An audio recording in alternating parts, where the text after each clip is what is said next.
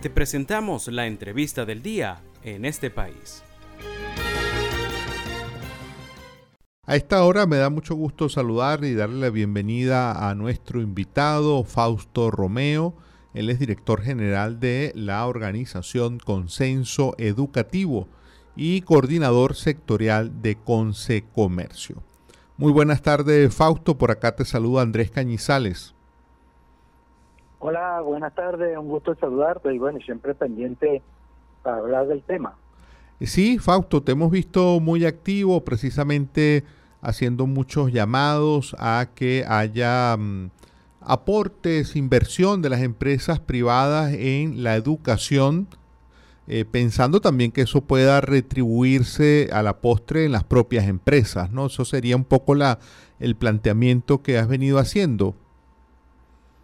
Sí, indudablemente este llamado que se le hace a, los, a las cámaras, a los comercios, a las diferentes empresas e industrias, es, que pueda hacer apadrina tu escuela, o sea, la escuela que está cercana a tu, territorio, bueno, eso es, igual que lo que viven alrededor de tu industria, de tu comercio. Bueno, esos serán tus futuros empleados también. Entonces, queda mejor que apadrinar esta escuela. Pero cuando hablamos de apadrinar una escuela, no es precisamente que, bueno, yo voy a pagarle el sueldo de, no, o voy a poner y a comprar los bombillos, no, o voy a pintar, no. La idea precisamente es realizar un trabajo mancomunado entre la junta directiva de ese plantel educativo público, y la directiva de, de, esa industria, de ese comercio, de, ese conglomerado económico que pueda estar alrededor.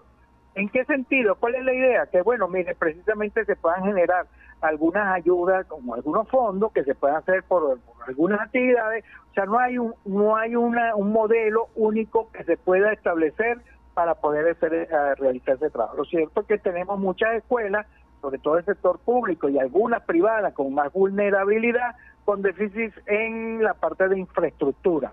hoy en día el reparar un, un impermeabilizar, eh, que hoy en día con pintar es una cantidad de dinero que se eroga.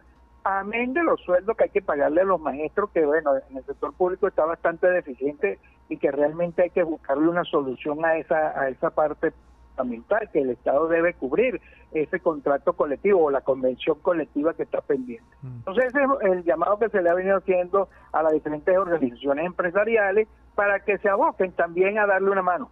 Ojo, cuando estoy hablando de esto, esto no es ninguna innovación. Ya hay muchas empresas, ya hay muchas industrias que hacen ese trabajo directamente. Y no es precisamente que te voy a dar un cheque o una transferencia bancaria mensualmente, no, eso es lo más lejos que hay.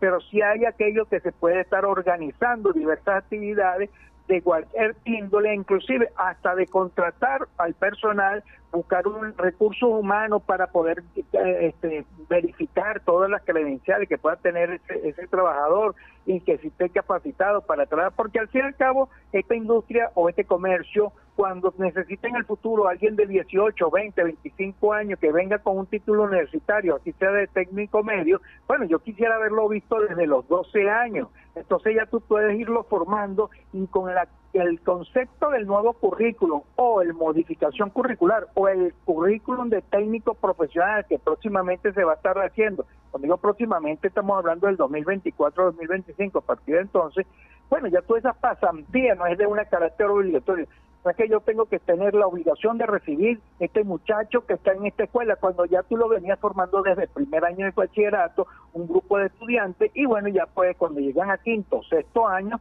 se pueden ir preparando y capacitando de eso, dentro de esta industria. Eh, Fausto, ¿qué receptividad ha tenido este, esta campaña, estos llamados que han venido haciendo tú de manera eh, sistemática?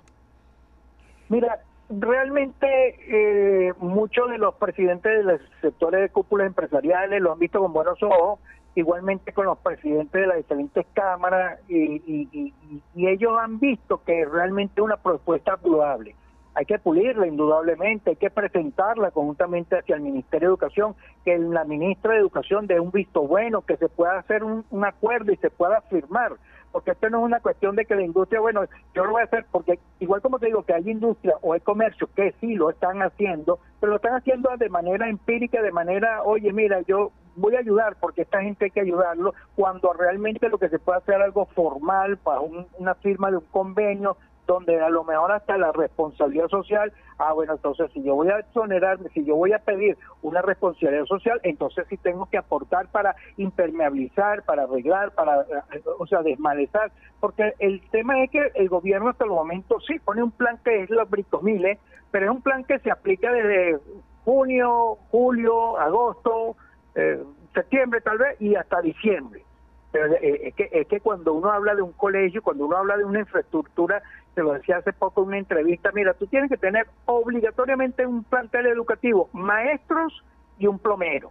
Porque si no tienes un plomero, eso es constante y reiterado, que se obstruye la tubería, que se rompe una poseta, que se parte una canilla, tienes que tener constantemente un trabajador de esa índole de mantenimiento, amén del amén de la persona de limpieza y todo lo que se tiene que hacer. Desmalezar un, un, jardín o un terreno, no es que voy a desmalezar en agosto y listo, y nos vemos en agosto que viene, no, la hierba en este país, estamos en el trópico y la hierba crece cada tres, cuatro meses va creciendo y después que crece que vamos a esperar a que vuelva a crecer para que en julio volverlo a cortar. Entonces, ese mantenimiento constante y recurrente también puede ser una ayuda, ya es una gran ayuda que puede hacer esa, esa, esa participación. Y las empresas lo han visto con buenos ojos y por lo tanto hay algunas que ya inclusive lo están haciendo desde hace años, conozco a varias, y hay otras que han comenzado a acercarse. Entonces, ya es el momento de hacerlo de manera formal.